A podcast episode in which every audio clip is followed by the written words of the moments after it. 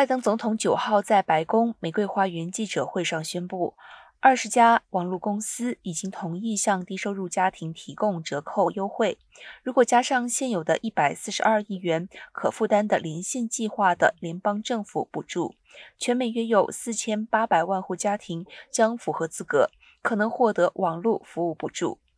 拜登表示，年收入五万五千元以下的四口之家，以及联邦医疗补助计划 Medicaid 持有人，都是网络辅助计划的使用对象，每个月将获得三十元的账面补贴。美洲原住民部落地区家庭每个月网络补助费用为七十五元，换算起来，大约全美百分之四十的民众可以受惠。